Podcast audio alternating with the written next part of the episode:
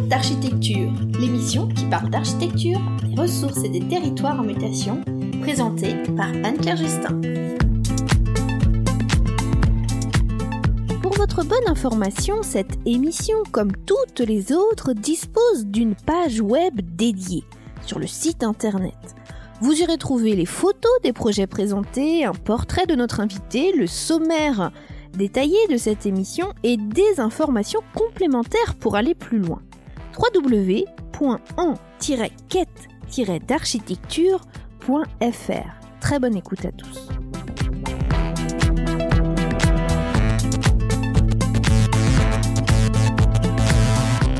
Bienvenue à tous dans cet épisode dédié à la Bauge nouvelle génération, uniquement constituée de terre et de fibres végétales. Rappelez-vous, dans le premier épisode dédié à ce sujet, l'épisode 10 du podcast que je vous invite d'ailleurs à écouter si vous n'en avez pas eu l'occasion, nous avons abordé la Bauge traditionnelle, ses évolutions et la naissance de COP Bauge, le programme de recherche européen qui étudie cette Bauge nouvelle génération bicouche avec une partie en terre allégée assurant la fonction isolante et une autre partie en bauge porteuse assurant principalement la fonction structurelle. Le tout coffré simultanément est une petite révolution.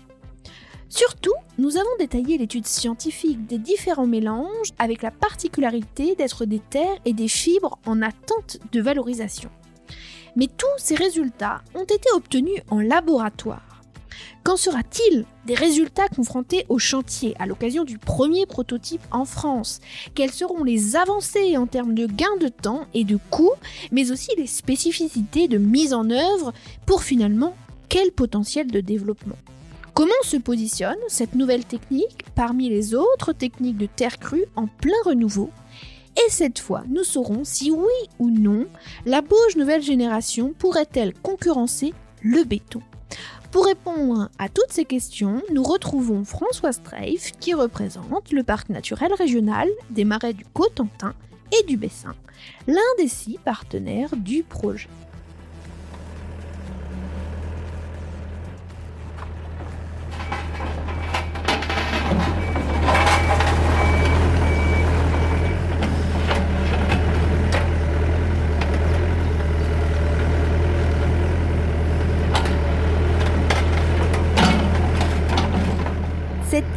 Comprendra 5 parties. Partie 1, confrontation des résultats de laboratoire sur chantier. Partie 2, ce que nous apprend le prototype sur les évolutions réelles et l'aspect final. Partie 3, perspective et potentiel de développement. Partie 4, utilisation concrète du projet pour les bâtisseurs. Partie 5, avenir COP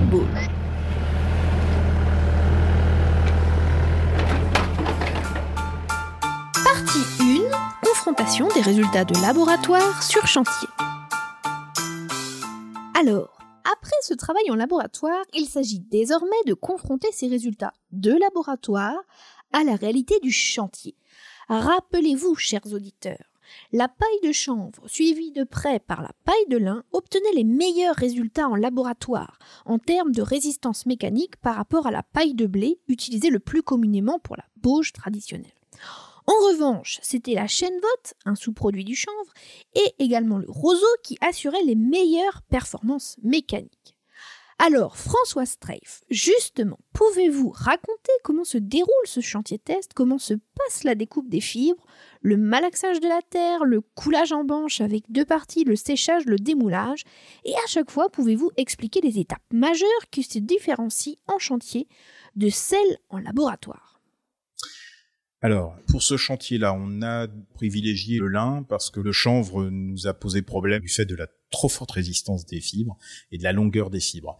Donc, on a fait quelques essais avant de démarrer le, prototype de mélange de, fibres de chanvre avec euh, avec les outils euh, traditionnels qu'on utilise, c'est-à-dire les pelles mécaniques, et on n'a pas réussi à avoir un mélange bien homogène et avec une fibre suffisamment bien répartie euh, dans le dans le mélange. Donc, on a on a très vite abandonné le chanvre ça serait une fibre intéressante, mais il faut vraiment travailler sur la filière de production de ce, chanvre. Il faudrait qu'on puisse le récolter et le couper euh, en même temps euh, et non pas le, couper a posteriori. Donc euh, voilà, ça nécessite là de travailler avec les producteurs pour véritablement obtenir une fibre utilisable en, mélange avec la terre. Le lin par contre étant une fibre un peu moins résistante et surtout une paille euh, plus plus fine. Euh, là, on arrive à très facilement euh, associer mélanger, malaxer la terre et cette et cette fibre là avec avec les pelles mécaniques. Donc, on a c'est aussi pour ça qu'on a privilégié cette cette fibre là. Mhm. Donc sur le chantier, pour bien comprendre, donc la terre arrive des carrières. Vous avez un gros tas de terre. À côté, vous avez une, grosse botte de fibres végétales. Et c'est avec la pelleteuse que le mélange est fait. Voilà, c'est ça. Et, et l'ajout d'eau. Oui. Donc l'ajout d'eau suivant évidemment la quantité d'eau qui est dans le tas de terre. Donc euh, quand il fait sec, eh il faut pas mal arroser euh, le mélange. Mais le, le, le, travail avec le godet de la pelleteuse va nous permettre en fait de hacher, de couper la paille tout en pétrissant en fait le, le mélange. Hein. Ça, ça, revient vraiment à imiter le, le, geste de la cuisinière qui pétrit sa pâte à tarte. Euh, on, on essaye de faire la même chose avec notre mélange de Bauge. pas sûr que ce soit aussi bon, ceci dit. non, je ne conseille pas de le manger. Mais alors du coup, là, c'est une grosse différence parce que en, laboratoire, vous parliez tout à l'heure que les fibres étaient coupées au ciseau. Et là, ce qui n'est plus du tout euh, le cas, il n'y a plus d'efforts de, tranchants. Enfin, il y a... Non, non, non. Là, c'est vraiment le, brassage, le, mélange de, l'engin mécanique qui permet de, couper, d'arracher la fibre et, de la répartir dans le mélange. Donc là, la, difficulté, ça va être effectivement d'estimer les quantités de terre que l'on mélange, d'estimer le, le, poids de la fibre que l'on ajoute euh, pour approcher des résultats des laboratoires. Mhm. Et là, après, il y a la quantité d'eau, vous en parliez, donc il y a une petite station euh, météorologique à côté, ça vous, ça vous sert pour savoir, euh, justement, bah là, euh, il y a énormément d'humidité dans l'air, est-ce qu'il faut qu'on mette plus d'eau, moins d'eau? Alors non, les, les, données météo vont pas nous servir. On a d'abord travaillé, en fait, à partir des mélanges suffisamment plastiques pour dire, voilà, un mélange de Bauche correct à mettre en œuvre pour nous, ça serait ça. De ce mélange-là, les laboratoires en fait en ont tiré des teneurs en humidité et on a travaillé ensemble à mettre en place un petit test très simple de prendre un certain volume donné de terre et de le laisser tomber pour voir le, diamètre que cette boule euh, allait prendre à l'écrasement. Mhm. Et en fait, ce qui est un indice de la plasticité de la terre. Donc, quand on a fait notre mélange, et eh ben, c'est de prendre un échantillon, quelque chose que l'artisan peut faire de manière très simple. Il prend son volume de terre, il le forme en boule, il le lâche à un mètre du sol, et il prend son mètre pour mesurer le diamètre et il sait s'il est à peu près dans la plasticité, donc derrière dans la bonne teneur en eau. On, raisonne plutôt de, cette manière-là. Donc c'est un test simple de chantier qui lui permet d'approcher euh, la, bonne teneur en eau. Donc on a plutôt travaillé dans ce sens-là, c'est-à-dire que les laboratoires nous ont dit, ben voilà, pour la teneur optimum en eau pour votre mélange, il faut que vous ayez une, une galette qui, une fois aplatie, fasse tant de centimètres de diamètre. Ceci étant, les laboratoires, pendant la phase de construction du prototype, font aussi un retour en arrière. Donc, c'est-à-dire vont prendre les échantillons de ce que l'on a mélangé et vont analyser les teneurs en eau, euh, les teneurs en fibres, les résistances mécaniques, pour voir si euh, ce que l'on fait sur chantier correspond à peu près à ce qu'eux ont étudié en laboratoire. Mhm. Et alors actuellement, est-ce que est-ce que c'est assez corrélé? Ce que Je ne saurais pas vous dire. Les résultats sont en cours. les, calculs sont en cours, donc non, j'ai pas j'ai pas encore les résultats euh, publiés par le par les laboratoires. D'accord. Ok. Et donc après, quand ce mélange il est, il est préparé, il a été malaxé euh, avec le godet de la pelleteuse, euh, qu'est-ce qui se passe? Donc vous, vous remplissez les coffrages? Alors effectivement, donc vous parliez de coffrage, c'est aussi un des aspects qu'on essaye de d'aborder dans, dans ce projet sur la phase construction, c'est de se dire euh, le travail de redécoupage des murs est un travail extrêmement pénible. Mettre en œuvre de la terre allégée, ça ne peut se faire que dans un coffrage. Donc essayons de combiner euh, le travail du coffrage pour en éviter le travail de redécoupage ou limiter en tout cas le travail de redécoupage de la terre. Vous dites redécoupage juste pour bien comprendre, c'était la, la bauge traditionnelle comme elle est montée sans coffrage, on la on la recoupe. Voilà pour éviter cette pour éviter ce, ce travail qui est quand même assez assez éreintant. Euh, mettons en place le coffrage et on se contente dans le repli. Les parements sont à peu près droits et on a pu euh, on a pu un travail compliqué de, de redécoupage à, à faire. Pour se simplifier la vie et puis gagner du temps sur chantier. S'économiser physiquement et, euh, et, gagner éventuellement un peu de temps sur le chantier. Mhm. Donc du coup, le, on a fait un travail sur ces coffrages pour faire en sorte qu'on puisse mettre en œuvre de la bauge plastique, qu'on puisse décoffrer facilement Avec un mélange collant, c'est pas facile. C'est facile avec du pisé qui est presque sec, mais avec un mélange euh, plutôt plastique, c'est pas évident. Pas accroché à la banche. Pour que ça reste pas collé à la banche. Donc, mm. d'où l'option plutôt de banche grillagée qui permettent éventuellement, si notre mélange est un petit peu trop mou, bah, qu'il puisse sécher au travers des mailles du grillage, donc de se raffermir avant qu'on décoffre. Et puis, effectivement, la question de la mise en œuvre, euh, comment mettre en œuvre ces deux matériaux de densité, de qualité différentes euh, dans un même coffrage. Donc là, on a travaillé sur un coffrage intermédiaire qui nous permet d'abord de mettre une couche de bauge, ensuite une couche de terre allégée, et ainsi de suite pour remplir l'ensemble du coffrage. Et quand vous dites l'un après l'autre, c'est, c'est-à-dire c'est, c'est, c'est juste l'une après l'autre, où il y a quand même un temps de séchage. Euh. Non, non, c'est juste l'une après l'autre. Hein. Tout voilà, donc Vous coulez euh, une, hop, vous coulez l'autre côté. On en coule une, on enlève ce petit coffrage intermédiaire, on comble le vide avec la terre allégée, on remet en place le petit coffrage intermédiaire, on remet une couche de bauge et ainsi de suite. Donc on a un, un recouvrement en fait de la de la bauge euh, qui vient mordre un petit peu sur la terre allégée et ainsi de suite sur chaque sac rangé, ce qui fait que les deux couches sont vraiment très fortement liées mécaniquement Mhm. Donc le coffrage intermédiaire, dès qu'il y a la première couche qui est coulée, vous l'enlevez. Tout à fait. Ah d'accord. Donc ça c'est euh, oui, c'est pas, ça paraît pas évident. Euh. Non, non, c'est, c'est pas, c'est pas effectivement évident. Euh, c'est une des choses sur lesquelles on a encore à travailler, parce que là, c'est notamment un des des retours qu'on a des, des, artisans qui nous disent bah effectivement euh, le système que vous avez imaginé il fonctionne mhm. et on sent bien quand on met en œuvre qu'il y a une forte cohésion une bonne connexion des deux couches mais par contre le coffrage tel que vous l'avez imaginé euh, c'est quelque chose qui est pénible pour nous qui est, qui est, lourd à soulever euh. donc il faut encore qu'on travaille sur l'ergonomie de ce de ce coffrage intermédiaire qui d'où les allers-retours voilà Partie 2, ce que nous apprend le prototype sur les évolutions réelles et l'aspect final. Et alors, quel est le gain de temps que vous observez justement entre cette technique plutôt traditionnelle, non coffrée, où on monte les galettes de bouge les unes après les autres, et ici cette version coffrée et double couche? Alors, le gain de temps il est pour l'instant relativement limité et pas très facile à évaluer sur la base de notre prototype parce qu'on est sur un bâtiment de très petite dimension. Donc on est en fait très rapidement confronté à pas mal de problèmes techniques, la gestion des angles, la gestion d'un plancher, d'une poutre, etc. Donc en fait on multiplie sur une petite surface le nombre de points techniques particuliers à aborder. Mmh, c'est pas des grands linéaires. C'est pas des grands linéaires, c'est pas des, des, murs sur lesquels on, on, peut étaler de la matière. Quoi. Donc le gain de temps, il est difficile euh, objectivement à évaluer euh, sur ce prototype.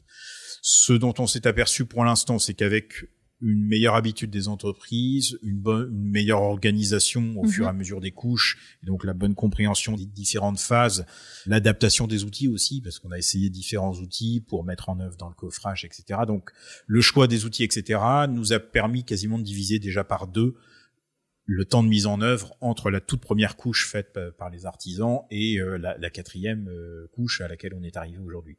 Et pour avoir un ordre d'idée, la première couche, c'était combien de temps? La première couche, euh, ils ont mis à peu près euh, cinq jours pour faire le tour de, de, notre bâtiment, donc ce qui représente à peu près 17 euh, mètres de, linéaire. Mhm.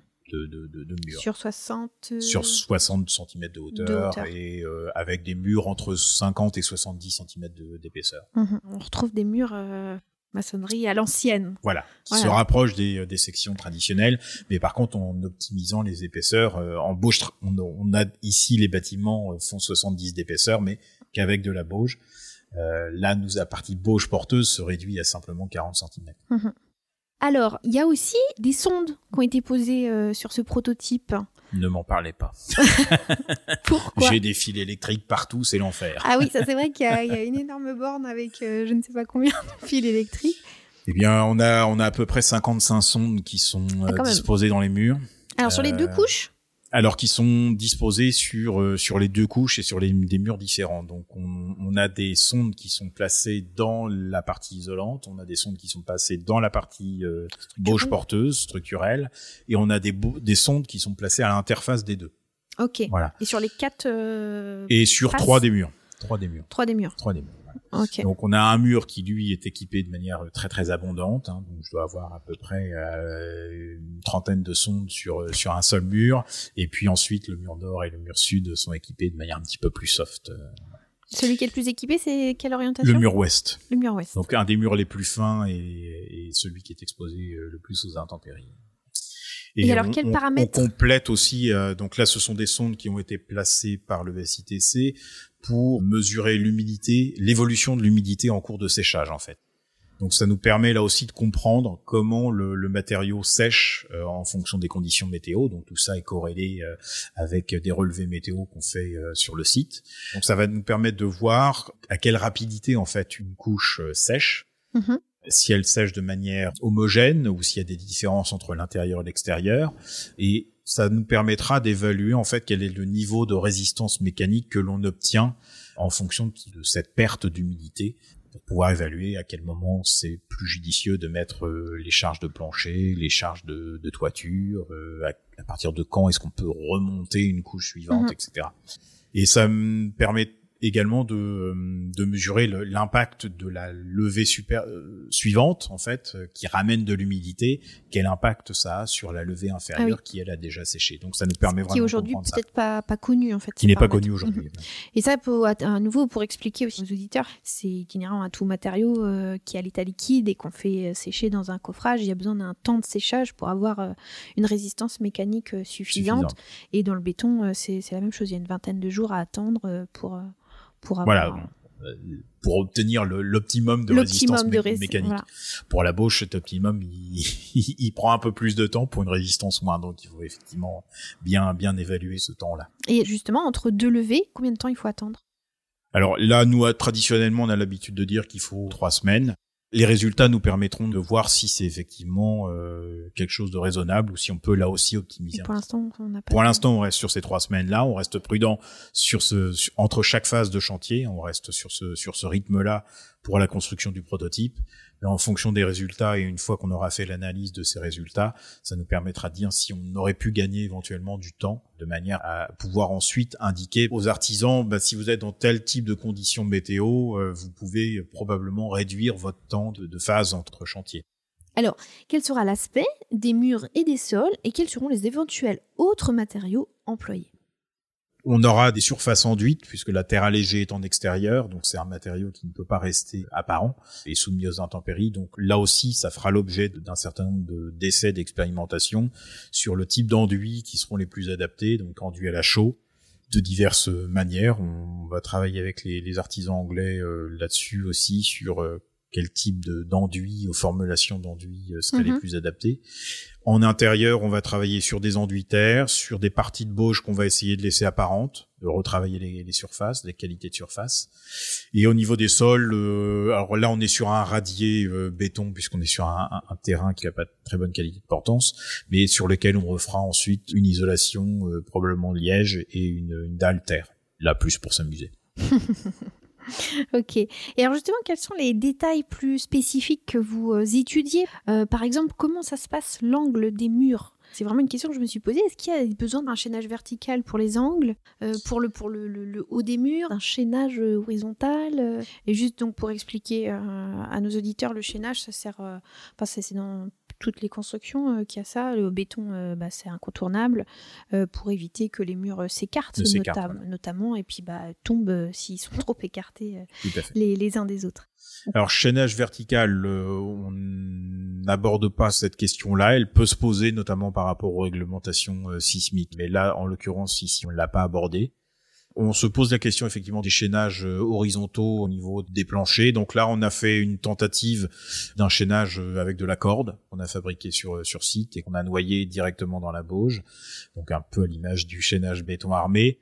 On travaille aussi sur les, connexions des ouvrages de charpente, comment utiliser les sablières de charpente pour assurer ces chaînages d'angle, etc. Mhm. Donc là, ce sont des détails alors qui sont déjà utilisés euh, de manière traditionnelle. Hein, donc là, on n'invente rien de rien de particulier. Ce sont des choses qui sont déjà décrites, par exemple, dans les guides de, de bonne pratique de la construction en terre. Donc là, il y a, y a, rien de particulier, mais par contre, on va les, on va les mettre en œuvre euh, ici sur ce, sur ce bâtiment. Mhm. On a déjà commencé les, euh, sur les ouvrages de linteau à travailler sur ces questions de répartition de, de charges pour éviter les fissures euh, au, cœur du matériau. Et qu'en est-il des autres détails techniques comme les linteaux par exemple?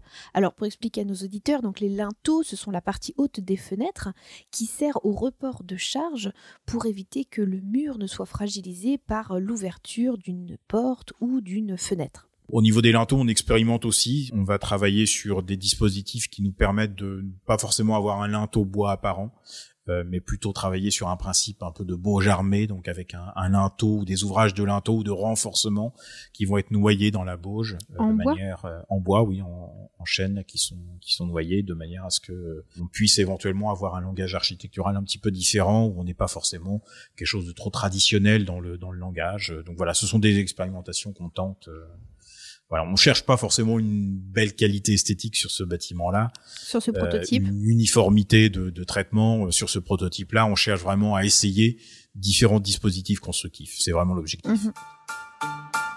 Partie 3. Perspectives et potentiel de développement. Alors, parlons désormais des perspectives du projet. L'objectif est tout d'abord de réaliser des bâtiments plus importants avec de la Bauge nouvelle génération. Le prototype actuellement en chantier est une architecture assez simple. Qu'attendez-vous de cette nouvelle étape? L'architecture aura-t-elle pour but de redonner ses lettres de noblesse à la Bauge? C'est ce qu'on espère en tout cas. Donc l'objectif, c'est effectivement qu'on puisse réaliser euh, deux bâtiments pilotes, alors plus des prototypes cette fois-ci, mais des bâtiments pilotes. Donc un en Angleterre, en France, donc qui soient des bâtiments habités, occupés, et qui puissent être effectivement réalisés par des architectes qui s'emparent de ce matériau et de cette technique pour effectivement imaginer euh, voilà une, une, architecture contemporaine avec ces matériaux euh, traditionnels et, et, locaux. Donc il y a un véritable enjeu là d'invention, d'imagination, de nouvelles formes architecturales, de, de, nouveaux langages qui nous permettent justement de faire la promotion euh, de cette technique et de ce matériau. On s'est aperçu dans la première phase de COP Bauge, on a fait des, des travaux d'enquête sur différents euh, salons grand public de la construction, salons de l'habitat, etc., pour voir un petit peu comment le, le, grand public réagissait à ce, à ce matériau en leur présentant des images de, des quelques exemples d'architecture contemporaine réalisés en Bauge. Et on, on a eu la, la plutôt la bonne bonne surprise de voir qu'il y avait du, du, répondant et des gens plutôt intéressés. On avait fait un, un questionnaire assez euh, assez sérieux euh, avec des étudiants euh, des étudiants de l'IUT de, de, Cherbourg qui ont fait ce travail de questionnaire et on a eu à peu près 16% de personnes se disant prêtes à construire en Bauge. Donc si on met ce, ce chiffre, bon, tout à fait relatif évidemment, mais de, de 16% comparé aux 0,001% que représente la construction terre dans la construction contemporaine euh, en France. Il y a une marge de progression tout à fait intéressante et du coup des gens qui ne connaissent pas le matériau, ne connaissent pas euh, ces techniques-là et sont tout à fait prêts, tout à fait euh, mhm. ouverts en fait à les, à les utiliser. Donc on se dit qu'effectivement, à partir de quelques bâtiments euh, pilotes un peu novateurs, on peut arriver à, à, susciter un démarrage de filière. On va pas évidemment euh, partir sur les chapeaux de roue, mais euh, ce contexte ambiant autour des questions écologiques et environnementales est plutôt favorable. On sait que les gens sont plutôt euh, ouverts à cette technique-là, donc on se dit qu'il y, y, a un réel potentiel derrière. Notre objectif, c'est vraiment qu'on s'empare de cette technique, que ce soit pour simplement une extension, que ce soit pour une partie d'habitation ou que ce soit pour l'intégralité, mais voilà qu'on apporte un peu de renouveau dans l'usage de cette, de cette technique.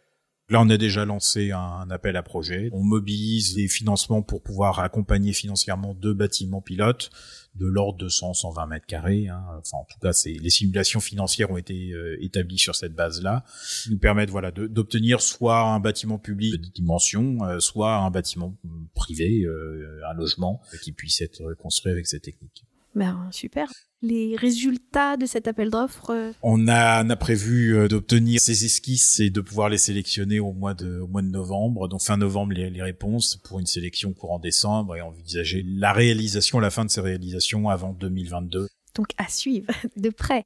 Et alors, il va s'agir également de d'estimer plus précisément euh, un coût de, de, construction et voir s'il est abordable ou non. À ce stade, quel est le, le coût estimé d'une mise sur le marché? Pour l'instant, je vais pas vous donner de chiffres précis là-dessus. Donc, on, sait que la bauge traditionnelle est en général facturée aux alentours de 500 500 euros du mètre du mètre carré. Euh, donc, cela, ce qui ne comporte pas évidemment un, un isolant.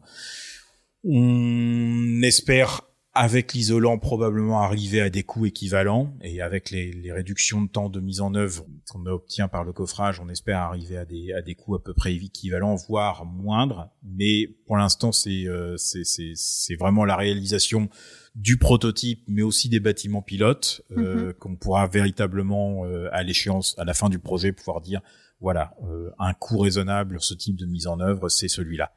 La question des matériaux est un point un point clé aussi. Là, les, les premiers retours que l'on a sur le roseau, par exemple, bah, le fait que les filières de production n'existent pas aujourd'hui, ça aboutit à des coûts de matières premières qui sont assez onéreux.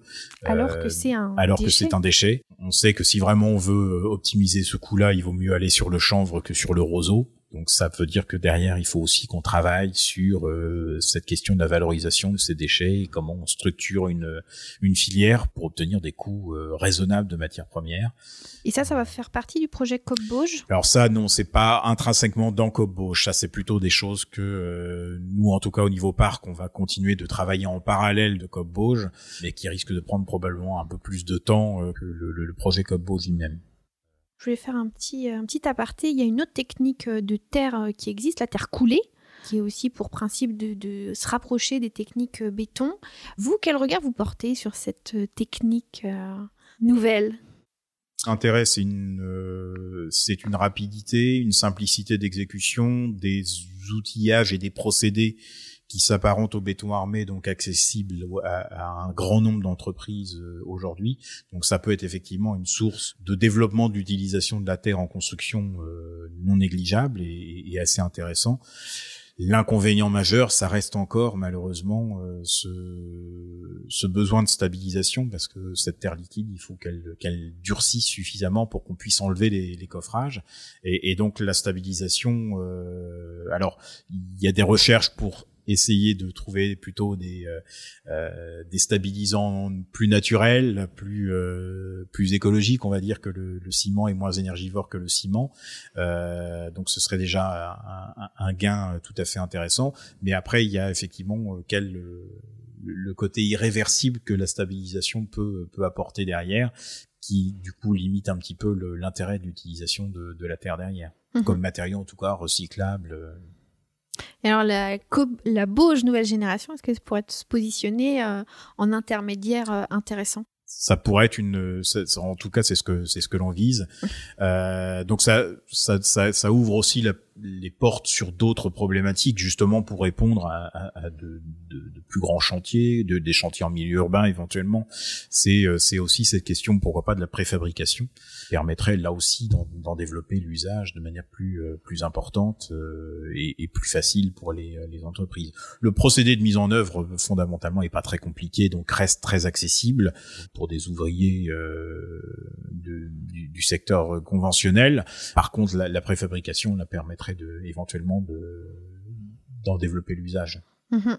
Et d'ailleurs, c'est le dans le cadre du Torchi nouvelle génération, il y y a des cadres euh, préfabriqués avec euh, avec euh, en fait de comme de la bauge, euh, enfin de, la fait. terre allégée, tout le tout préfabriqué en atelier qui est ensuite emmené. Donc c'est c'est des choses qu'on sait déjà un peu faire. Oui, alors préfabrication sur le pisé, sur la bauge, on a déjà fait des expérimentations. euh, on, on sait qu'on peut faire des, euh, des blocs préfabriqués, on sait qu'on peut les porter, les assembler. Ça c'est ça c'est tout à fait possible. Il y a rien de il y a rien de très compliqué entre guillemets.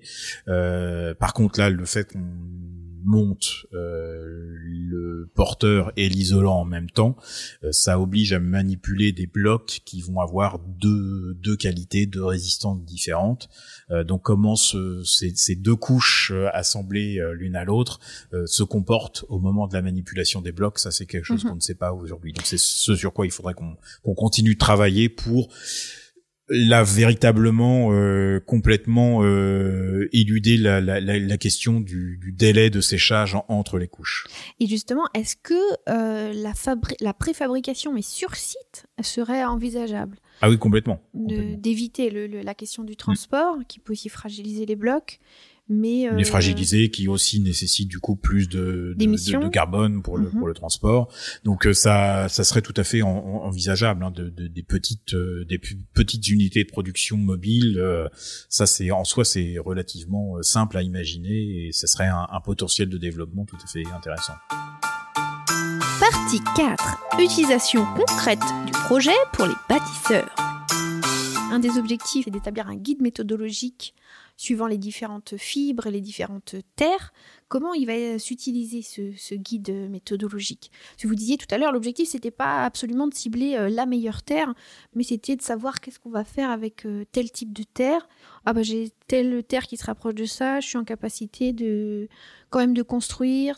Alors effectivement, ça va être de cet ordre-là, c'est-à-dire de donner euh, aux artisans et aux, architectes des ordres de grandeur, de qualité de terre, donc euh, abordables assez facilement par des tests de chantier ou éventuellement par des tests de laboratoire. On aura le, probablement les deux niveaux d'information et de dire, bah voilà, pour tel type de terre, vous aurez tel niveau de performance potentiel ou un, optimum si vous approchez de, de, cela. Donc ça, ça permettra éventuellement voilà au concepteur d'adapter les euh, bah, les épaisseurs de mur, euh, le projet, de concevoir à partir de, de ça. Mhm. Et puis le guide méthodologique qui sera aussi une, série de détails un peu conventionnels, basiques euh, de réalisation. Comment comment on peut faire des soubassements pour supporter ce type de mur Quelles sont les problématiques qui se posent en termes de coupure capillaire, réduction des ponts thermiques, comment faire un plancher euh, comment le faire porter. Donc on va avoir mhm. voilà un catalogue de différentes solutions types. Évidemment, chaque projet ensuite est différent, donc nécessitera des adaptations.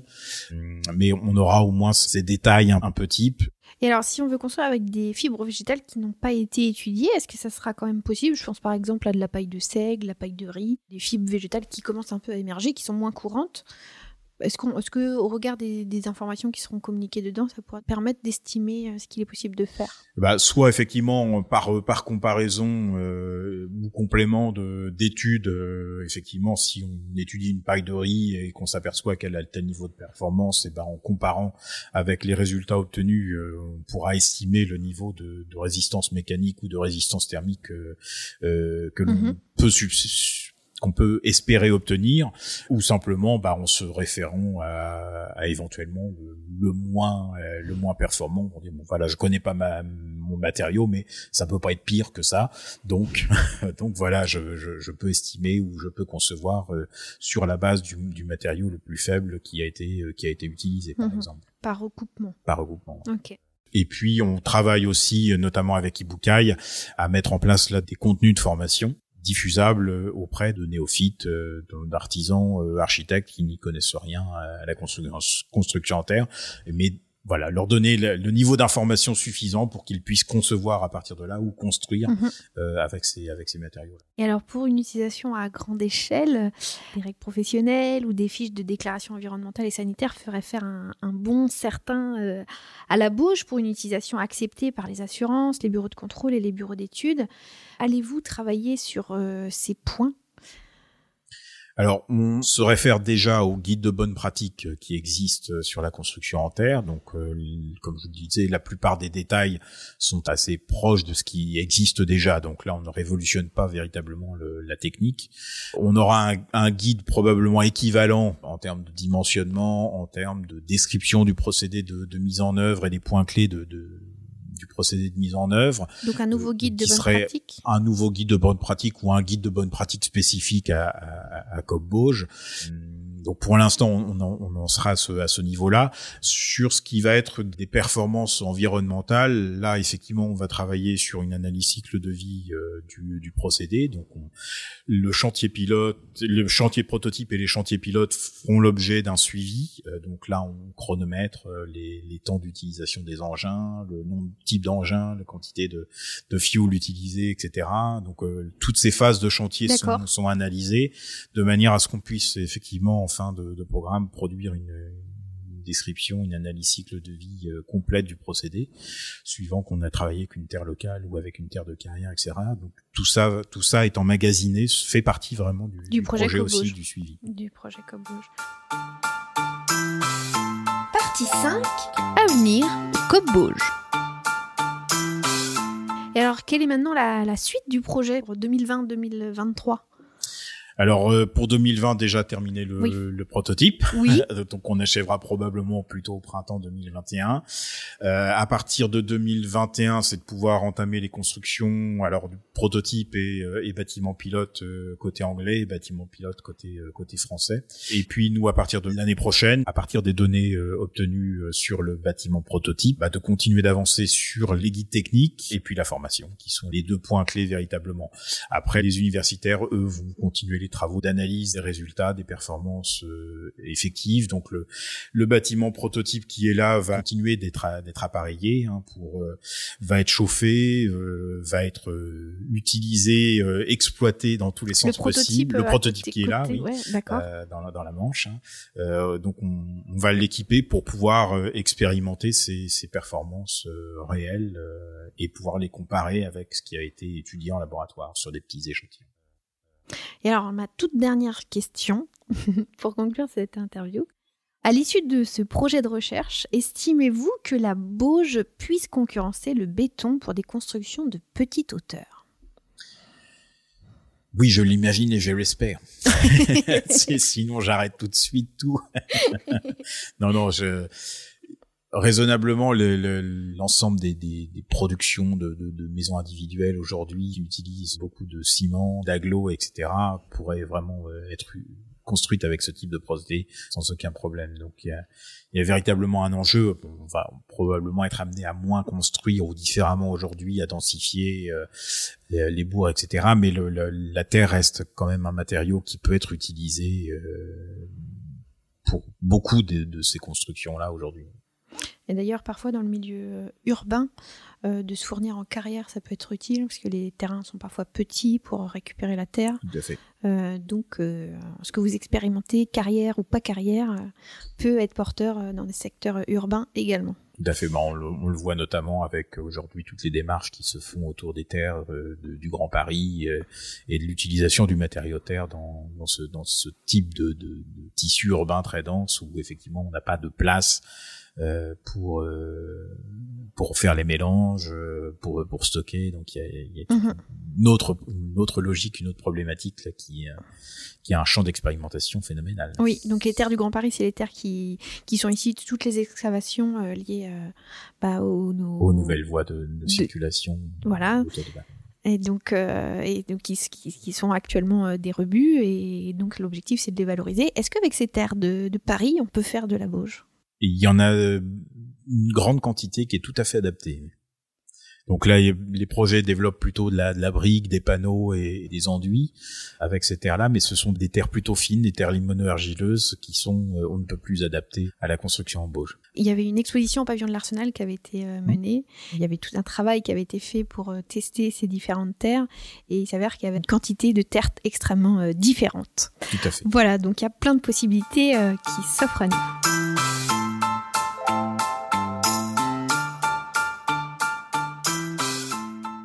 Eh bien, c'est ici que se termine cette interview. Je vous remercie beaucoup, François Streif, pour le partage de votre travail d'équipe à six partenaires menés dans le cadre de ce projet européen e Interreg. Maintenant, on sait ce que c'est.